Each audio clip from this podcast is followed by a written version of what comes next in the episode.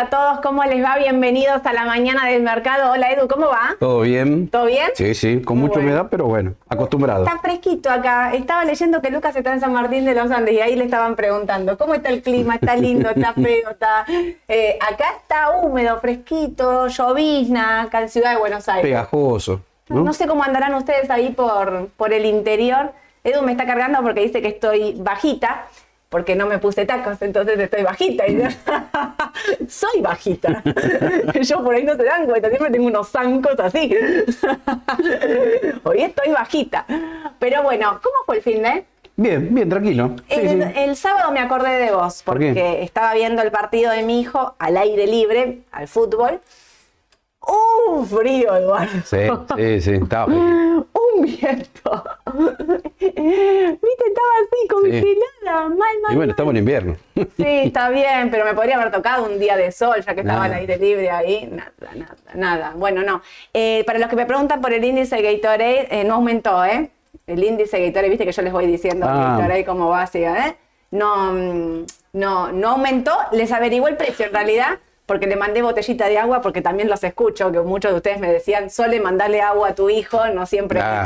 Le mandé botellita de agua, pero averiguó el precio, no había aumentado. Así que quizás esta cuestión de que se frenaron los aumentos de precio de los alimentos. Eso es lo que dicen. No sé, vamos a ver, ¿viste? Eh, leí que se habían reunido con Massa y que habían dicho 5% de aumento eh, hasta agosto y que los próximos aumentos ya, o sea, este mes ya no iba a haber aumentos que iban a ser a partir de agosto directamente. ¿Será? La nafta aumentó, La cuatro. nafta aumentó, cuatro y medio. Sí, bueno.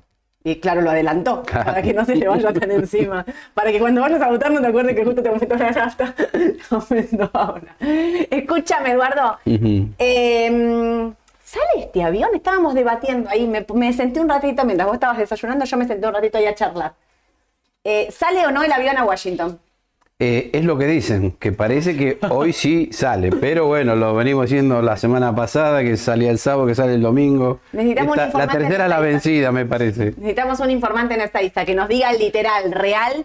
Che, están todos acá, se van a subir al avión. Si alguno trabaja en Ezeiza, que nos, nos mantenga informados. ¿Viajan en el avión presidencial? Era otra de las que me estaban ahí preguntando. Le pidieron el avión a Alberto, van, ¿cómo hacen? Yo ¿Viajarán quiero- en, aerolí- en aerolíneas? Eso no lo sé, pero te digo la verdad, yo quiero que más allá de que viajen hoy, mañana, quiero que haya un arreglo y otra cosa más. Tiene que ser esta semana. Por favor. Porque viste que de fondo después son medios burócratas y después se toman dos semanas para la aprobación. Después en agosto vienen las vacaciones en el hemisferio norte. Sí. Entonces muchos especulan, bueno, si va a haber un arreglo tiene que ser antes del viernes. Antes del viernes sí o sí. Si no, si No nos dan los tiempos. No nos dan los, los tiempos. Ayer, la cantidad de rumores que circulaban ayer fue una cosa impresionante. Arrancaron con, desde se va masa, viste que ayer en Bloomberg salió en un medio, una- viste que en Bloomberg salen las noticias así, económicas, como, como resúmenes, ¿no? Acá Sí. al costado. Y en un momento pusieron algo como, Massa quiere dejar el ministerio, un revuelo se armó, tuvieron que salir a aclarar después, Massa no va a dejar el Ministerio de Economía, es más, aclaró, va a trabajar en el ministerio de lunes a viernes, fines de semana y feriados va a hacer campaña. Uh, O sea que va a estar trabajando a full. va a estar detonado dentro de un Si mes. llega presidente después va a tomarse vacaciones porque va a estar destruido. Con doble trabajo, escúchame, no va a parar. Pero después empezaron los rumores de eh, patean el acuerdo con el fondo a la- después de las paso. ¿Qué sentido tiene patear el acuerdo No. con el fondo? Después de las paso, ninguno. Bueno, nada. Volvimos para atrás. Después era, están por viajar. Ayer me dice, desde anoche estamos con que va a salir el avión, me dice Ayelen, ¿no? Desde anoche estamos con que sale el avión, no sale el avión. Bueno, dicen que sale hoy a la noche. Sí. Con Rubinstein ahí encabezando. Eh, Clery, estaban ahí como varios que se suben. Sí, sí, tres- ¿eh? tres por lo menos de Tres, importantes. cuatro Sí, a cuatro. Sí, cuatro, sí. Eh, eh, ahora, Eduardo, ¿qué viene con buenas noticias? Eh, ¿Quién? Los del fo- la Argentina, los Sí, de Argentina. supone, sí, esperemos que sí. Si viajan es porque hay buenas noticias. Y quiero suponer que sí. ¿Pueden renegociar el acuerdo con el fondo? ¿El acuerdo con el fondo no pasa por el Congreso? Pregunto. Mm, ¿Pueden cambiar el acuerdo con el fondo en el camino? no sé. No sé, la verdad no sé. Lo que sí dijo Massa es que este acuerdo es inflacionario, que no le copa. Que hay que renegociar este acuerdo sí o sí. No sé por qué dice que es inflacionario. Porque Yo también. Máximo dijo eso, creo, algo así, ¿no? Ah, no, no, no. que hay que hacer un nuevo acuerdo, dijo Máximo, me parece. Sí, sí, estaban todos de acuerdo, todos de acuerdo en que hay que hacer un nuevo acuerdo, porque este no lo podemos ni cumplir, ni pagar, ni nada. Ahora, lo que necesitamos es que entren mínimo, mira, ya no te pido ni 11, ni 10, ni los 4 mil millones que eh, supuestamente estaban pactados para el mes de julio, que entren, porque si no, digo, tenemos que pagar 2.600 al fondo, ya pateados a fines de Sí. eh, julio. Vieron que el mercado la semana pasada se destruyó, tenía que ver directamente con esto, ¿no? Con que el mercado, eh, a ver, se pone nervioso ante un no acuerdo con el Fondo Monetario Internacional, claramente, y más cuando decían no va a haber acuerdo, que era el rumor fuerte de la semana pasada, acciones, bonos, todo en picada, En picada. en picada, en picadísima. Ahora volvió a la luz. Parece que si sale este avión el mercado sube porque estaban mirando el pre, subía. Pero ayer los bonos, ¿qué pasaron con los bonos? ¿Qué pasó con los bonos? Bueno, los bonos subieron mucho. Yo no sé si porque está este rumor que, que ahora sí viajan, o porque, bueno, pagaron ya los cupones, o porque había caído mucho los bonos en dólares. La cuestión que ayer pegaron un lindo saltito, ¿eh? Mira, 4.2 en la L30D. Sí. Hermoso, divino. Pero viste que hay muchos colegas, clientes que dicen, no, pero ahora se va a 21, a 22 dólares. Pero yo le decía, bueno, ¿cuál es el argumento para que se vaya ese valor? No, no lo veo por ahora, ¿no? Yo tampoco. Porque si vamos a un acuerdo con el fondo, el dólar está relativamente tranquilo, digo, no, no deberían bajar mucho más los bonos. Sí lo que veíamos cuando llegara a 31 o 32 dólares, un ajuste, toma ganancia, que eso pasó por suerte. Que no pudo, ¿eh? Realmente. Llegó hasta ahí, corrigió. Sí. Lo que pasa es que la corrección era tan fuerte, con tanto volumen, que te daba un poquito Mucha de gente se miedo. asustó también. Mucha gente Sí. salió corriendo diciendo, de acá. Ahora, el por qué, como decís vos, el primer objetivo era 28, lo respetó. 28 ahí, los cortó un poquito, 27, 70. El segundo es 25. El tercero es 23. Y después 21. Y después 18. ¿No? ¿Por qué eh, una, una 21? O sea, No sé. eh, claro, era como un montón. Pero bueno, eh, los que piensan, a ver, ¿en qué, ¿en qué caso podría ir a 21? Como poco a poco, digo, ¿no? Porque si yo pienso que el bono va a 21, pienso que el dólar se disparó. Acá tenemos el MEP 484, 486. Si yo pienso que el bono se va a 21, el dólar lo veo disparándose. Digo, Sí. para hacer una relación de todo. Y veo el Merval bajando fuerte. No solo los bonos no están aislados de todo el resto.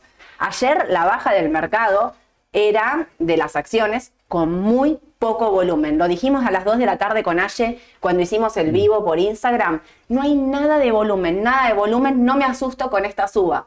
eh, con esta baja, perdón, no me asusto porque no me parece que sea algo que me, que, digamos, que, que me esté llamando la atención. No había una noticia para la baja de los bonos, no. así como ayer empezaron a subir de nuevo por el rumor de que sale el avión y que hay acuerdo con el fondo y, la- y todo eso, ¿no? Que ya venimos diciendo. En concreto, estoy acá, 29.34. Sí. Muchos me preguntaban por, ¿fue la reinversión de los bonos? Atentis, porque muchos seguramente se adelantaron y compraron, pero recuerden que los dólares se acreditan, tienen que ir a la cuenta del banco y tienen que volver a la LIC para poder operarlos, ¿sí? Porque no, no los podés reinvertir directamente. La CNB no levantó esa medida, que era algo Mm. que se esperaba, pero esto no ocurrió. Con lo cual, puede seguir subiendo, porque por ahí hay gente que todavía no reinvirtió. Puede ser, puede ser, Puede ¿por qué ser no? que Sí, siga sí, sí, por ese motivo, por la reinversión. Está para reinvertir. ¿Vos reinvertirías los dólares que cobraste de la renta de los bonos en el bono mismo? Si soy un inversor de largo plazo, sí. Sí. Ok, perfecto. Sí, Yo sí. también. Sí, sí, pero de largo. De largo, de corto ya no. No, no, no. Porque en teoría el inversor, a ver, de largo dice, bueno, yo quiero una TIR de tal bono y para que eso se me dé, ¿qué tengo que hacer? Comprar el bono, mantenerlo a finish y todos los cupones que voy cobrando los tengo que reinvertir sí o sí en ese bono. Claro. O uno de similares características para obtener siempre ese rendimiento teórico, ¿no? Exactamente. Eh, lo que vemos también de corto, creo que debe haber un montón de preguntas con respecto a esto. El bono 29.34, tomo siempre la L30 para tener de, de referencia, pero serían todos. 29.34, de corto ya estamos. Sí. De corto no estamos para entrar. No, De no, corto no, nos no. tendríamos que subir si supera los 32. Sí, sí. ¿no? ¿Por qué digo esto? Bueno, porque yo antes, en 29, decía, "Se- para mí se pueden subir tranquilamente porque le falta el cupón, porque hay noticias con el fondo, qué sé yo. eh, los tiempos se acortan, estamos cada vez más cerca de la paso. La negociación con el fondo, todo bien, viene peleada, digamos, o sea, viene, no es una negociación amigable, venimos, tire y afloje hace un montón de, de semanas, y esto hace que el mercado digamos, no tenga un impulso tan fuerte en bonos. Quizás lo tienen acciones que corrigieron. Sí, sí, pero a ver, eh, a mí igualmente me llama la atención porque como decías vos, veníamos con volúmenes en acciones eh, para abajo. Ayer fue muy bajo. Los bonos ayer rebotando. El dólar, bueno, un poquito calentito, pero no se disparó fuerte. Apenitas, ¿eh? Con lo cual el mercado sigue apostando que va a haber algún acuerdo tarde o temprano, ¿no? Es que O yo sea, creo que tiene que haber un acuerdo porque si no digo, si no hay acuerdo, los precios que estamos viendo son precios altísimos sin acuerdo con el fondo. No sé si vos coincidís. Sí, coincido plenamente con vos y le asignaría una baja probabilidad de ocurrencia que no haya arreglo con el fondo, porque sí, vamos a un escenario demasiado feo, creo. No, no, sí, yo no, no lo veo tampoco, por eso decimos, pero ojo, porque los que piensan que no va a haber acuerdo con el fondo tienen que entender el contexto. Y si no hay acuerdo con el fondo, llegamos a una paso, te digo, complicados a nivel dólar, se dispara el tipo de cambio. A nivel electoral no conviene tampoco A nivel electoral oficialismo. no le conviene a nadie. Si Yo dicen que Massa va repuntando, no, no, no van a ir en contra de eso, ¿no? Ayer salió la encuesta de la mm, consultora eh, que fue la que la pegó en el 2019. Ah, me interesa. Volvió a un escenario de tercios. ¿Viste que estaban con que Milei se había caído, qué sé yo? Bueno, no. Eh, le dio tres puntos de ventaja a la reta sobre Patricia Bullrich. Mm. Le dio, eh, queda primero Juntos por el Cambio, muy, muy, muy cerquita queda eh, Massa. Massa. Massa como candidato único, el candidato más votado. Sí, es cierto. Como el candidato más votado, la persona que más votos va a tener, según esta consultora, es Sergio Massa. Después sigue Larreta con tres puntos sobre Bullrich y después viene Milei. Pero están muy cerquita, 24 para Milei, 27 para Massa, 29 para, para Juntos por el Cambio. O sea, se habla de que volvimos a un escenario de tercios según esta consultora. Sepan también. Bueno, va a estar son. peleado. Pero bueno, por eso digo, no le conviene a nadie el escenario de que todo se vaya, se rompa, digamos. No le, a mí, de entender, no le conviene a nadie.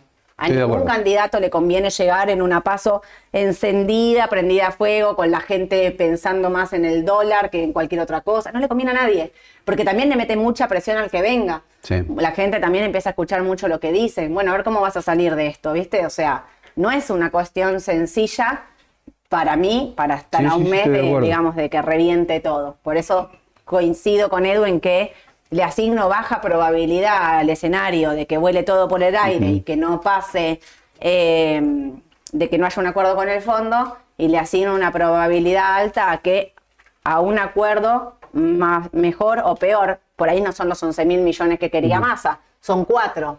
Digo, Claro. una cosa así me parece que tiene que, tiene que venir. También es una expresión de deseo, debo decirlo. Eh, en bonos, entonces, los de, de largo plazo reinvierten, los de corto, Sí. abstenerse. ¿Te quedas en dólares? ¿Te, dejas- te Eh, quedas esos dólares en la mano esperando Sí, a la con- paso? Si Con lo que cobré, decís sí. vos, sí, ¿por qué no? Para Sí. tener algo, no, no está mal, ¿no? No, no, a mí, me, a mí me parece una buena idea. Vos sé que hay un bono que no ponemos acá que ahora me acordé que algunos clientes me preguntan, el BA37D. Sí, la es uno de muy buscado también y veo Sí. que a veces en los foros también hablan, ¿no? Sí, sí, están con todo, está... Es más, Están a pleno con el bono. no, no hice tiempo de poner el gráfico, pero la última vez que lo vi iba así, para arriba. No Sí, tenía sí, las sí. correcciones por ahí que puede tener el AL30D, ¿no? Mm, Es un bono que paga mm, 10 dólares, digamos, que tiene una buena, un buen pago. No deja de ser un bono de la provincia de Buenos Aires, con lo cual para mí le asigna un riesgo extra. Todo lo que es la deuda subsoberana tiene un riesgo ex- extra que la deuda soberana. Es real que viene, eh, a ver, para los que siguen Twitter se podrán, nos podrán ver, eh, viene con todo, viene con todo. En la suba viene con todo Sí. en esta cuestión de eh, este es el bono, eh, digamos, como el bono del momento y qué sé yo. Sí. Viene teniendo mucho volumen. O Hardy, porque cuando pase la euforia, no sea cosa que se queden, como dice Claro, en el- claro, en techo. Pero es una buena opción, debo decir que es una Por buena eso ahora lo quería decir porque tengo clientes que también lo compran y todos los meses compran, veo Twitter, algunos foros y dicen, no, este es el bono ideal. Bueno, perfecto, vamos a mirarlo. Y cuando ves el gráfico, así viene. Y las correcciones son tan chiquitas que digo, nada que ver con este. No, no, no, AL30. nada que ver, nada que ver. Eh, mm, lo que tenés que tener en cuenta ahí, me parece, digo, es esto, que es un bono de la provincia de Buenos Aires. Hay que decir eso y ¿no? poco volumen también. Y el volumen, que ahora sí es alto, pero que en algunos momentos era, o sea, hasta antes de esta euforia, era bajo el volumen, Sí. muy bajo. Y otra cosa que me parece importante, ¿viste que les eh, permitieron a las provincias emitir letras? Ayer leía. Ah, Les permitieron y decían esto es como en el 2001. Viste que estamos todo el tiempo revolviendo. Qué feo recuerdo. Está con la parte está en la serie, ¿viste? Entonces estamos todo el tiempo de, che, esto ya pasó, ¿viste? Estoy buscando. Eh, el famoso que está en el hijo creer. No, esperemos que no, por favor, no terminar igual. Pero sí que le están permitiendo a las, a los, a las provincias emitir letras, lo cual no es bueno. Para. Llegaste y me dijiste que escuchaste a Sí, Broda. Sí, sí. sí. Me- Charlemos de eso. Para... Es Nosotros que- tuvimos un intercambio de opiniones acá con Edu de. Claro, hoy lo, lo escuché en la radio y me asustó porque decía que tenemos una deuda de casi, en lo que es la parte de pesos indexada, Obvio. de 80 mil millones de dólares, si Sí. no escuché mal. No, Y escuchaste que, bien. Y que para el primer trimestre del año que viene hay una deuda concentrada en ese periodo de tres meses de 21 mil millones de dólares. Sí. Entonces, bueno, me deja preocupado porque después dice, bueno, es probable que el nuevo gobierno que asuma eh, no pueda eludir un reperfilamiento. Me pareció extraño, ¿no? O- Sí. Y preocupante a su vez para el Obvio. asuma, ¿no? Yo le contaba a Edu que eso es lo que dice Broda, que yo también lo escuché, digamos, había, ya salió Mm. ayer en un diario, que también lo leí para ver qué decía.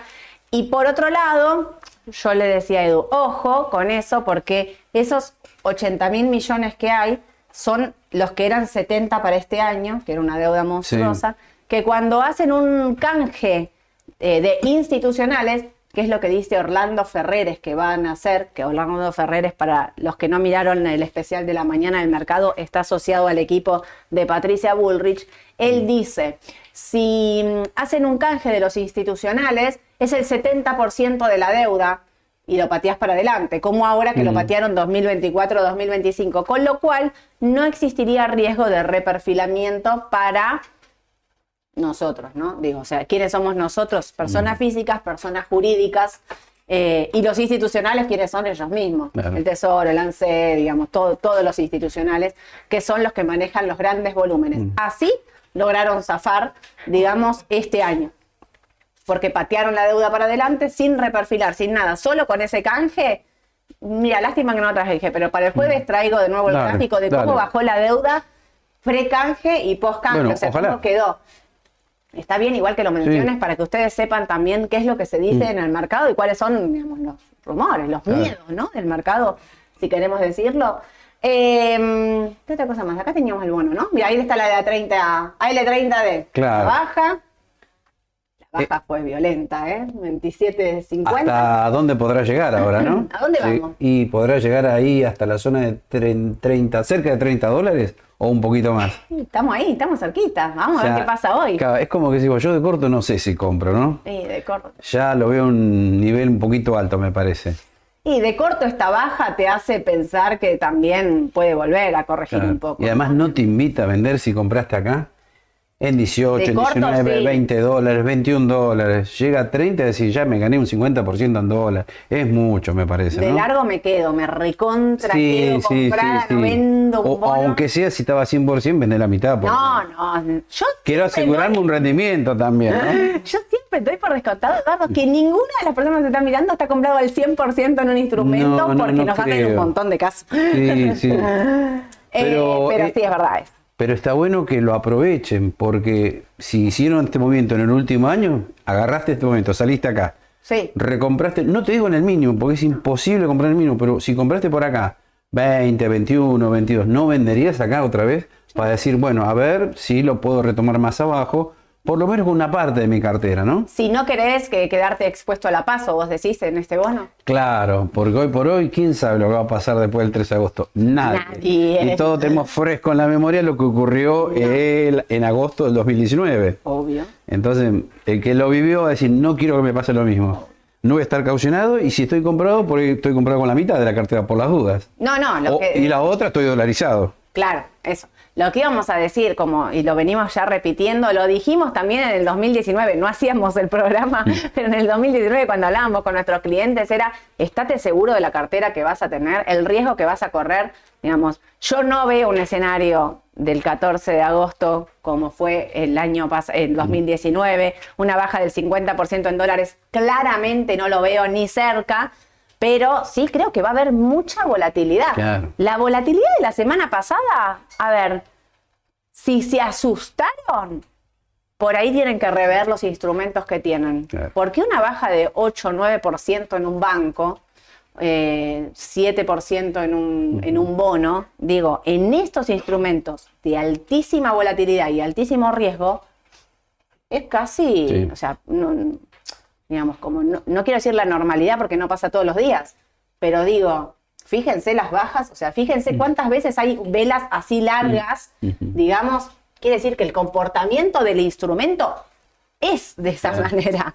Obviamente cuando sube nos pone a todos contentos, Claro. cuando baja no hay que asustarse y tener muy en claro el perfil con el que compraste y el objetivo con el que compraste ese bono o esa acción o lo que sea.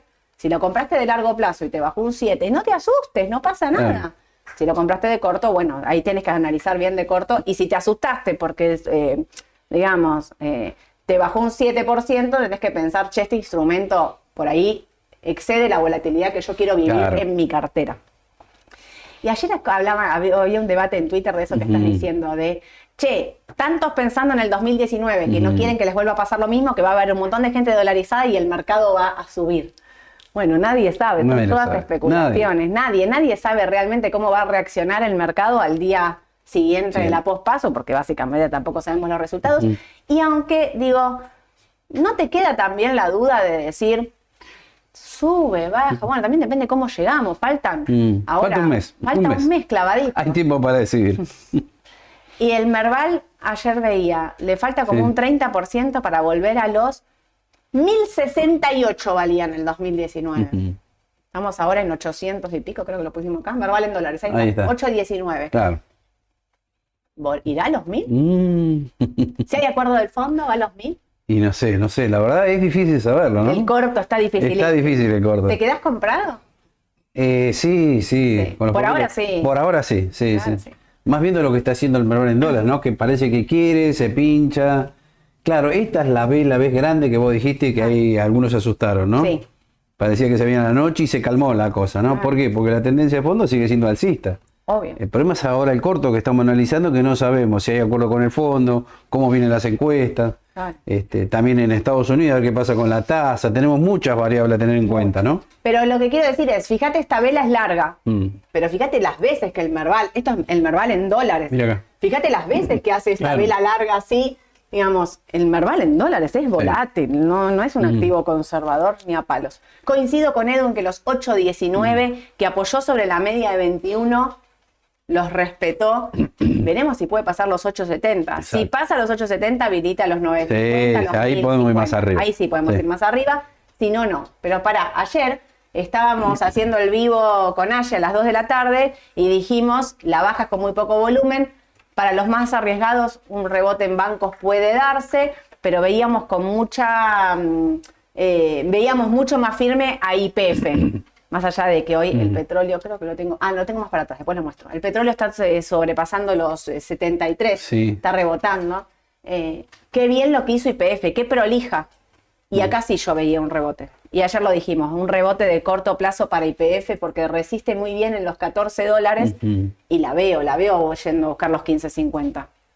No sé, ¿vos Sí, te gusta? sí, sí, no, no, está bien. Y además este indicador es el estocástico que te dice de corto, bueno, puede ser que venga un rebote. Claro. Debería conseguir coincidir esto del análisis técnico con algo relacionado con el fondo, por ahí, ¿no?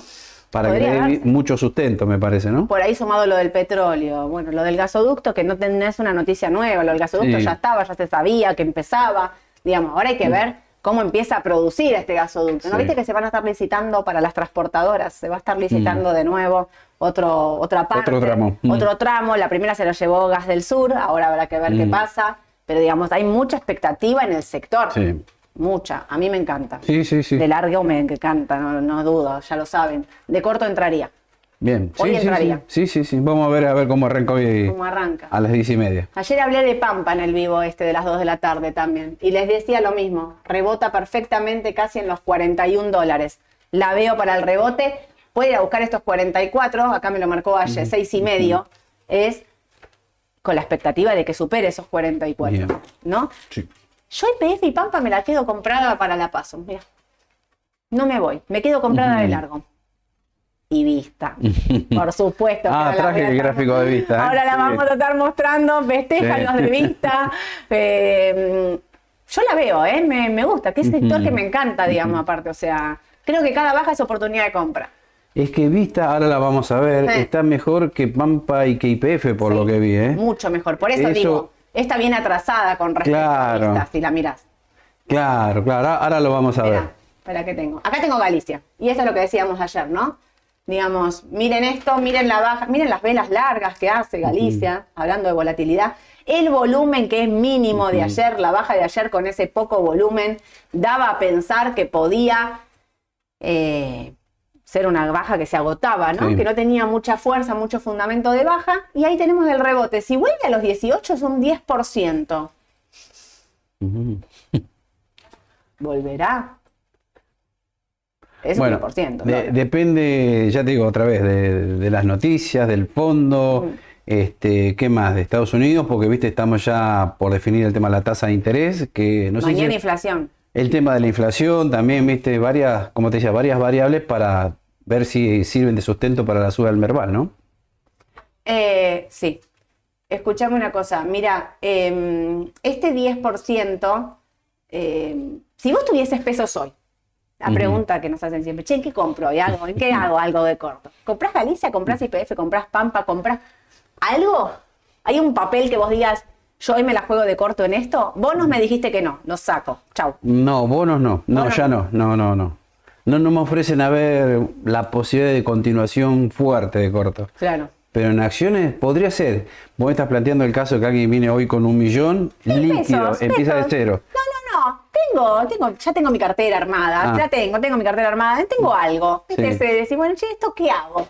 ¿Qué comprarías hoy de corto plazo? De ¿Hay cor- algo que te gusta? Decís, Y por lo que vos me mostraste acá con IPF y Galicia, sí, posiblemente sí. Sí, sí, sí. te la jugarías. Algo cortito de riesgo, digamos. Corto de riesgo. Claro, Riesgo. como para Algo. un rebote, sí. Claro. Porque todavía no tengo seguridad que siga los próximos días, para un rebote técnico por ahí.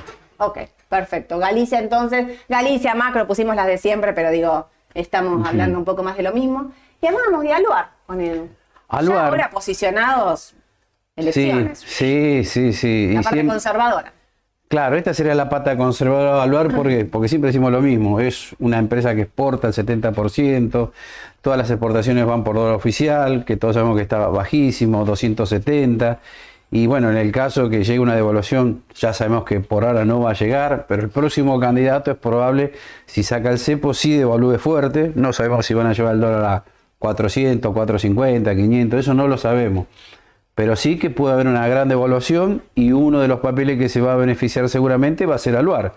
Por lo que decíamos, eh, registra las ventas a 270, imagínense, no sé, a 500 si llegara, ¿no? Sí. El nivel de ganancia que le produce a esta gran empresa, ¿no? Por eso, es conservador y lo que estamos notando también, mira este indicador, acá te digo venta. Sí. Estuvo muy tranquilo, bollando entre 3.90 y 3.40 más o menos. Sí. Y mirá que este indicador tiene ganas de cortar a la compra. Y otra cosa a tener en cuenta es si pasa los 3, 3.85, 3.90. Esa podría ser una señal de corto que el papel arrancó otra vez. Obvio. Mirá, eh, no, los 340 que eran un piso, el otro día me Mm. preguntaban acá, ¿comprás? Bueno, esperemos un poco, dije yo, a ver si baja, a ver si va a buscar los 340. No llegó ni a palo y rebotó. Mm. Sí, sí, está, está interesante. Es la pata conservadora para aquel que no quiere asumir mucho riesgo, me parece. ¿eh? Claro, ese es el Sí. papel que te podés quedar eh, comprado tranquilo en la paso. Claro. Digo, yo dije IPF, es- especulo, pero digo, la parte tranquila de la cartera puede estar en un aluar Claro. sin ningún problema, porque no lo veo bajando con ningún candidato, No. digamos, o sea, aluar, ¿no? Porque lo que dice Edu es real. ¿Cuánto tiempo podemos mantener estos mil tipos de cambio? Y el que venga, más, menos, más rápido, más lento, ¿eh? Una devaluación del oficial tiene que haber. Y eso Es bueno aclarar, no es que decimos nosotros va a haber una devaluación. No, Son los mismos candidatos que lo están diciendo. Porque te dicen, levantamos el cepo y eso qué significa. Bueno, se liberó el tipo de cambio y va a quedar un nivel alto, que no sabemos hoy si es 500, 400, 450, 480, no lo sabemos. Claro. Pero sí que hay una gran posibilidad que eso ocurra en los próximos meses. Mirá, no traje hoy, pero me voy a acordar para el jueves, para traerles las tasas implícitas de Rofex de agosto para adelante. No sabés. Sí. Es una cosa impresionante, es una cosa impresionante. O sea, el mercado piensa que puede haber un salto del tipo de cambio. Sí. Evidentemente el mercado de Rofex lo ve para agosto. A mí no me da para agosto. Me No. da- no me da para agosto. Menos con un escenario de tercios. Mm. No me da.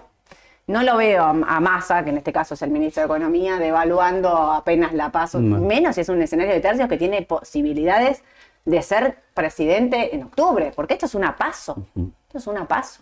Sí lo que podría hacer ir devaluando así diariamente un poquitito más, Ajá. ¿no? Para acelerar un poquito la devaluación, como fue en el mes de junio, que fue 9% la devaluación del tipo de cambio oficial. Y yo- podría ser eso. Podría ser. Yo creo que una de las discusiones que debe haber con el fondo, me imagino, no tengo la certeza de que esto sea así, de decir eh, que la tasa de referencia también, viste que hay una posibilidad de que el Banco Central la baje y el Fondo Monetario le debe decir, no, no, no, no, no, de ninguna manera, tener la tasa bien alta, lo que pasa es que eso frena la economía, Claro. pero tener la tasa bien alta y empezar a acelerar la devaluación. Bueno, eh, si, si Massa está pensando en que reactivar un poco la economía, no le conviene ni la devaluación rápida ni la tasa tan alta, le conviene bajarlos. Yo creo que una de las, una de las cosas que se debe estar, digo, sobre la mesa debe estar puesto todo, me parece a mí. No hay solo un tema. mm. A mí me parece que ahí se están Sí, son varios, son muchos varios. temas, Sí, sí. muchos temas. Pero bueno, al lugar, si tengo no la vendo, si tengo que comprar, espero que pase los 3.85. Si querés asegurarte, claro, 385, 390 y seguramente con volumen, eh, ahí sí convendría entrar. De corto y de mediano y de largo plazo, ¿eh? Perfecto, buenísimo. Comercial, la trajimos porque Claro, ya la nombramos la vez pasada, no sabía si traerla, pero bueno, apareció la noticia por la cual el papel venía subiendo los últimos días. ¿Qué pasó? Creo que fue la semana pasada, el viernes, si no me equivoco, salió una noticia que Comercial de Plata finalmente se quedó con Morixe. sí, Eh, ¿Cuánto compró? El 77.8% del capital social a 18.250.000 dólares. Eh, ahora que ya la mm, formalizó la compra, eh, es muy probable que, bueno, lo dice la carta que envió la bolsa, ¿no? que va a haber una oferta pública por el resto del paquete. Así que atentos los que tienen Morixe, porque si bien Morixe uno pensaba, bueno, ahora va a subir, y sí, subió un poquito al principio, 39, no sé si llegó a 40, pero bueno, si uno saca las cuentas, me parece que el precio que pagaron por Morixe se acerca a los 42 pesos. Depende del tipo de cambio que uno Claro. tome. O sea que es como que Morixe ya quedó en un techo. escúchame, los que tengan Morixe cuando salga la oferta pública, entrar sí o sí a la oferta pública. sí, sí. Porque esos son papeles que después dejan de volumen, dejan de cotizar, o sea, Sí. no tienen ningún volumen para operar. O sea, cuando sea el momento de la oferta pública, salvo que salga una oferta pública no sé, en un valor eh, ridículo, tendrían que entrar, ¿no? Mm. Sí, Generalmente sí, sí. es así. Y bueno, después también, que te acordás que hace ya más de un mes, mes y medio, decíamos que cuando cruzara 32.50, eh, bueno, teníamos objetivo de 39 y mira, casi, casi eh, llegó, sí, llegó, a los llegó. 39. Llegó a los 39, con lo cual de corto comes como el que encontró un techo. De corto, ¿eh? Ok, hasta acá llegamos. Sí, sí, sí, creo que sí, de corto sí. Ok. Si los pasa, igual puede seguir, Sí, sí, sí, podría seguir, pero no sé si de corto. ¿eh? pero si no a 35 y medio la vez de nuevo, más o menos. Es una posibilidad, sí. posibilidad. Bueno, ahí está, para los que les habíamos dicho comercial. Y acá, acá se vino la hora de la verdad. Qué pasó? feo, se puso Meli. ¿Qué pasó con Meli? Escúchame, ayer, eh, siempre haciendo el vivo con Aye, contábamos, nos preguntaban, bueno, miren este volumen, así como les dije en el otro no había volumen, miren lo que es este volumen, es una cosa impresionante el volumen de la baja de ayer con Meli. ¿Qué pasó? Pasó que eh, un banco le bajó el precio objetivo, valía, le tenía puesto un precio de 1.680 y lo bajó a 1.300 y pico. Derrumbe. Chao. ¿Pero cuánto quedó el papel? A ver. El papel quedó en 1080. 1087. O sea, está por debajo de los 1300 que están diciendo que Ujú. valen. Pero fíjate lo que fueron las ventas. Rebotó igual ahí Eh, eh, Aye me decía, cortó los 1080, cuidado, yo fui un poco más, más buena y dije, yo si no corta los 1050 y la tengo comprada, la espero. Bien. Y ayer más, dije, si sos de riesgo, y esto puede tener un rebote. Sí. Porque la baja de ayer era, ¿viste cuando se pasan de rosca? ¿Viste cuando tienen la orden de salir? Y en el salir se pasan de rosca, generalmente se pasan de rosca. No sé cómo está Meli hoy en el, en el pre, cómo, cómo viene. Pero, 0.26. ¿cómo? 0.26. ¿Sube? Largo. ¿Cero? 26. ¿0.26? Ah, no, no sube Bueno, nada, una tristeza, ¿no? Si arranca así, vamos a terminar negativo, porque te lo pido. Epa. Bueno, eh, yo ayer dije, para mí, para los de riesgo podía darse un rebote. Si no corta los 1050, Bien, lo respetó, quedo. mira. Lo respetó, sí, Bien. sí, sí. Acá, y te mira dónde terminó. Bien. Es clavado. Eh, los mil, esos son los 1080 más o menos, que es lo que me decía ayer. Yo dije como, bueno, me voy para acá abajo y la espero un poquito más, porque a veces se va de rosca y va y viene. Si querés comprar, tenés que ser de bancársela, ¿eh? alto riesgo, porque Meli no se anda con chiquitas. El balance de Meli es muy bueno. Ale, los fundamentos de Meli no son muy buenos. Sí, no entendí mucho la baja ayer, pero vamos a- Lo tengo Ale acá que me dice, como, ¿los fundamentos me acompañan? por ahora Si sos comprador de largo plazo de Meli, la tenés comprada de largo plazo, yo espero a largo plazo. la esperás. Y es más, creo que es una oportunidad. Eso lo ve como una oportunidad. Bien. Sí, sí, por Bien, eso, porque bien, los bien. balances de Meli son muy buenos, el volumen es malo, el AT es malo. A ver, a mí me llegaron de varias consultoras, una muy conocida que nos llega a todos. Eh, buenos fundamentos, muy buenos balances, buena proyección. Me extraña ver ahora todo esto, ¿no? Que alguien salga a recomendarla que. Mal. Mal, porque ¿te acuerdas que yo también dije hace poco? eh, tres brokers le bajaron em, Sí. la recomendación de compra neutral, Apple, eh, Google y no me acuerdo la otra, acuerdo, Microsoft. y Microsoft, Y los papeles no se derrumbaron así. No, no. No sé si bajaron inclusive. Por eso digo, es llamativo esto también, Los ¿no? papeles seguros están por encima de esos valores que ellos dijeron. Sí, sí, fueron. sí. Apple sí, sí. seguro, estoy Sí, segura. después siguieron no subiendo, sí. Pero acá, mirá, el papel ya venía mal y con esa recomendación, ¡pum! se destruyó. Sí, sí, sí, por eso. Mirá cómo venía. La podríamos seguir más ahora, a ver si vemos algún cerquita, rebote, ¿no? Importante. Rebote de AT. Sí, A seguirla hoy durante el día, mandamos alerta. sí, sí, sí, sí. Mandamos alerta entonces. Y esto es lo que queríamos mostrarles del petróleo. Le decía a Edu, si alguien es fanático de la T, con un gráfico del petróleo te da pelea en todas las discusiones y te las gana todas. Porque más prolijo no puede ser. Respeta este eh, soporte acá de los 67 Sí. dólares. Son como la Biblia del petróleo. Y hoy cortó los 73 le falta todavía, mirá de dónde venimos, sí, 120. Esto es muy político, mucho Rusia, mucho Arabia, mucho recorte de petróleo, mucho China. Ayer vinieron mal los datos de China. China parece que está en eh, deflación, inflación alta con poco consumo, para resumir Mm. rapidito ahí de qué es el, el con- el concepto de deflación.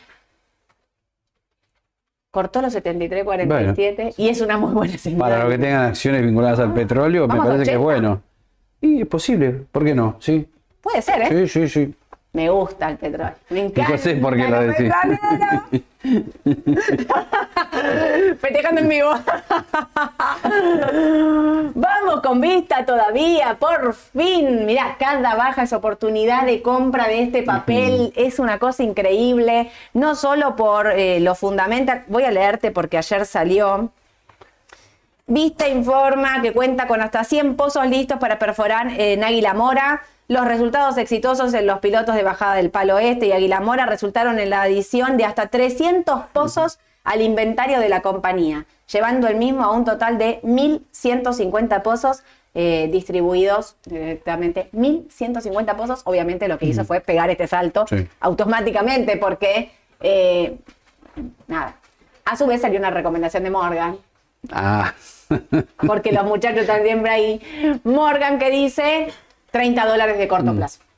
igual, te recuerdo, creo que la venimos nombrando hace dos meses. Cuando Sí, andaba en más también. 21, 22 y más también creo. Sí, sí. Y ya la habían, como un año. Cuando empezó la mañana del mercado empecé hablando de vista. Ya un año atrás así que hablo de vista. pero además por fundamenta, nosotros la vemos en 28. Sí. Y ahora no sé si la ven más arriba, puede ser 29, 30. 3, bueno. 30 dice Morgan Claro, y hay un montón, la mayoría de las consultoras dice entre 40 y 45. Mm. Este papel lo operan como CDR. Encima, digo, salen del riesgo local, tienen contado Sí. con liquidación implícito. Voy a hacer una aclaración. Hoy me hicieron una consulta, Fernando me hizo una, consulta por Instagram, donde me decía, el otro día hablaste del contado con liquidación por Coca-Cola y yo pensé que se medía por ADR.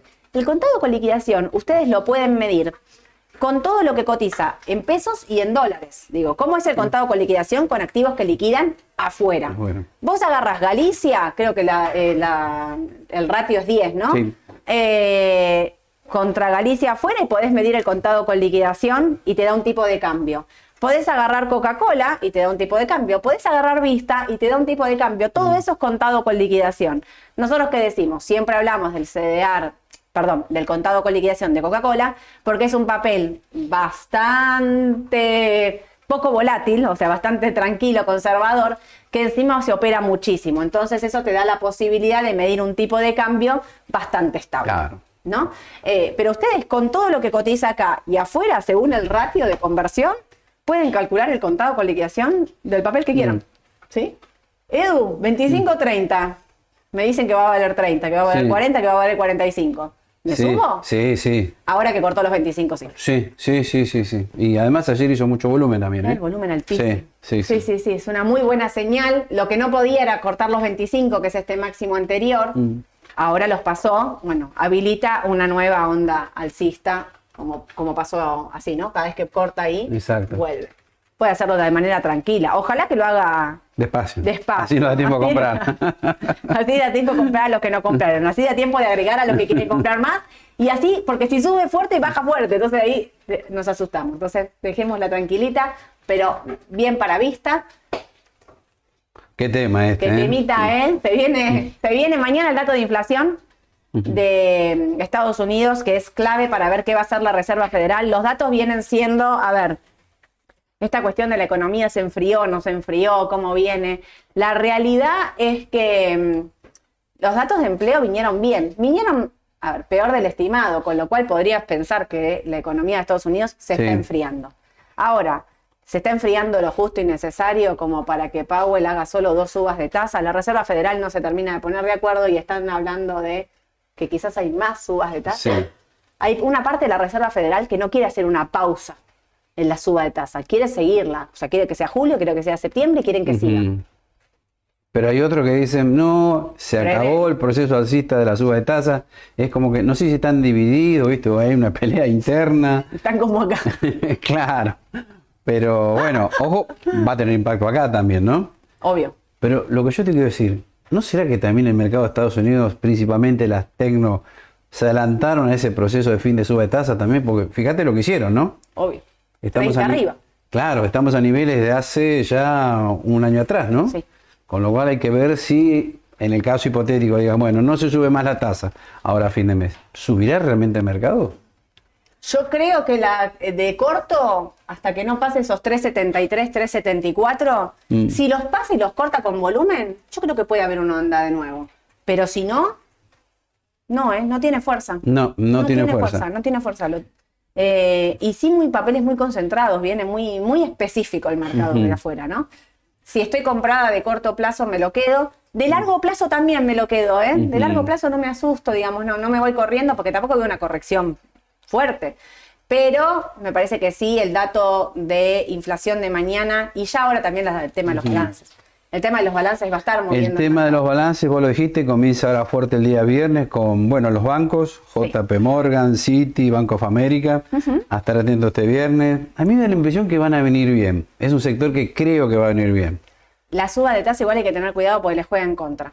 Sí, La es suba un... de tasa le juega en contra al- a los papeles. Lo que hay que decir es que el sector financiero está destruido. Claro, no está como el. No, Me parece que no pusimos. No está, pero lo podemos eh, traer igual para mostrarlo de nuevo. Claro, la otra vez habíamos dicho que el XLF, el Sí. ETF que agrupa, aglutina a todos los principales bancos, no venía subiendo como sube el QQQ, con lo cual nos parecía más atractivo a la hora de invertir y especialmente el JP Morgan, ¿por qué? Porque viene el balance ahora y además porque aumentó su política de dividendos, lo cual es un buen dato, y vemos que por análisis técnico pasó la barrera a los 140, 141 141 dólares creo que era, si no me falla la memoria, y bueno, había chance de que vaya a buscar los 170 dólares, el máximo de este banco, ¿no? Sí. Así que puede ser, es una buena alternativa, ¿no? Puede ser, yo creo que si vienen bien los balances van a estar subiendo, si no me la quiero jugar por un banco específico voy por el sector XLF Claro. sin dudas y sí creo que si bien la suba de tasa le juega en contra y que es un sector de riesgo bastante complicado,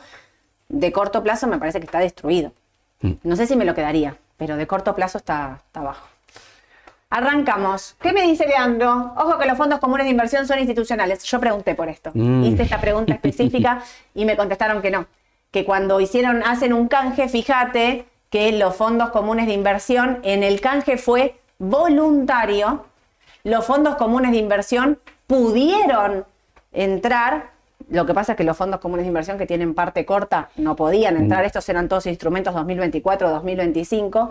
Eh, y así, lo- cuando hablan de institucionales, mm, los dejaron afuera. O sea, los incluyen en el, en, digamos, en el abanico de decir si querés podés canjear. Claro. Pero cuando hablan de institucionales, hablan precisamente de todo lo que es Tesoro, ANSES, eh, digamos, todas entidades públicas que pueden eh, hacer el canje. Yo esto lo pregunté específicamente. Cuando me dijeron institucionales, ¿y los fondos? No, no, no, no, los fondos no. Eso fue lo que me contestaron. Yo Bien. les cuento lo que me dicen. Ah, ustedes, fíjense. Lorena. Hola chicos, si estás en dólares, ¿qué recomiendan hacer? ¿Estar líquido o comprar acciones? ¿UON o bonos o esperar? Bueno, depende de tu perfil de riesgo, ¿no? Lo dijimos en la charla la otra vez también. Claro. La clave es el perfil de riesgo ahí. La clave es esta, porque si vos, a ver, si estás toda en dólares, yo no veo un escenario para que estés toda en dólares, salvo que seas hiper recontra ultra conservadora y estés en dólares porque me decís, yo no quiero comprar antes de la paso nada y me la juego a comprar después de la paso. Eso es un recontra ultra conservador que está líquido en Mm, dólares a la bien. espera de lo que tenga que pasar. Mm, si sos un poco más moderado, podés tener papeles, Sí. podés tener ONs. Las ONs a legislación argentina están carísimas. Mm. Las legislación en Nueva York, las de IPF rinden un 10%, Sí, tienen una 10%. TIR del 10, digo, Mm. podrías tener un instrumento de esos. Bonos son de riesgo. Mm. Entonces ahí, fíjate, ON conservadoras, ultra conservadoras. Bonos de riesgo alto. Acciones tenés un mix. Vos podés tener una Galicia que es de alto riesgo o podés comprar Vista, un- Mm. qué sé yo, que, no es un papel de riesgo alto, Claro. es un CDR. Por eso digo, acá en esta pregunta, Lore, lo primero que te digo es, ¿qué perfil tenés? ¿Cómo querés encarar la paso cómo querés encarar las inversiones? Si sos de conservadora, no te la jugás antes de la paso, te quedás líquida hasta después de la paso y después de la paso distribuís Claro. y siempre diversificar. Pero fíjate que acá en estos instrumentos tenés instrumentos de todo tipo de riesgo. Claro. Y lo importante es que tenés un mes para tomar la decisión. Tenés Sí, tiempo. tenés tiempo. No esperes a lo en- último. Claro, me quedo en dólares, compro acciones, compro bonos, no hago nada. Me llevo la plata afuera y compro bonos del tesoro. Claro. Tenés un mes para decidirlo. ¿Cómo es esto? ¿Para qué quiero mirar el calendario? Bancame un toque. El calendario dice que la paso es el domingo 13, De agosto. el último vivo va a ser el jueves 10 de agosto. Sí. No los quiero el jueves 10 de agosto corriendo con, no armé la cartera, ¿qué hago? ¿Qué vendo? ¿Qué compro? ¿Cómo me quedo? Por favor, se los pido, no me hagan sufrir. Acá el equipo ya empezó a trabajar, ¿eh? Todos, Mm. cada- hay una chiquipún, chiquipún.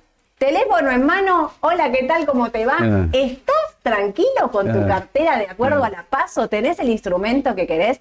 Todos los asesores los van a estar llamando, así que los que son clientes, esperen este llamado porque les llega a todos el llamado Mm. de tu cartera de Sí. inversión, nos quedamos a la paso, estás conforme, estás tranquilo, hay algo que quieras cambiar. Creo que es obligatorio que todos hagamos ese, mm, No esperes al viernes a las 4 y media de la tarde para tomar la decisión, ¿no? ¿Viernes qué? Viernes 11. El voto agosto. sí lo puedes decidir en el cuarto oscuro si querés, ¿viste? Pero cuando se trata de plata, no. Por favor, el viernes. Aparte, el viernes 11 puede pasar cualquier Sí, cosa sí, en el sí. mercado. Así que, por favor, lo pido, no nos hagan sufrir de esa manera. Avancemos. Adrián.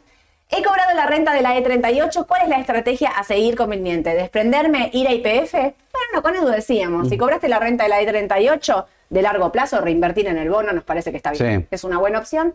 Si querés asumir cambiar, que no querés, o sea, ojo con la TIR, que te cambia. La TIR, coin- Edu lo explicó al principio. Está pensando que vos reinvertís el- eh, las rentas en el mismo bono. Puede ser EPF, también, tranquilamente. Pero te vas a otra cosa distinta que no tiene una renta asegurada. Exactamente, la volatilidad y todo lo que ya Claro. sabemos. Obviamente dijimos IPF nos gusta para el corto plazo también. Cuenta laburo.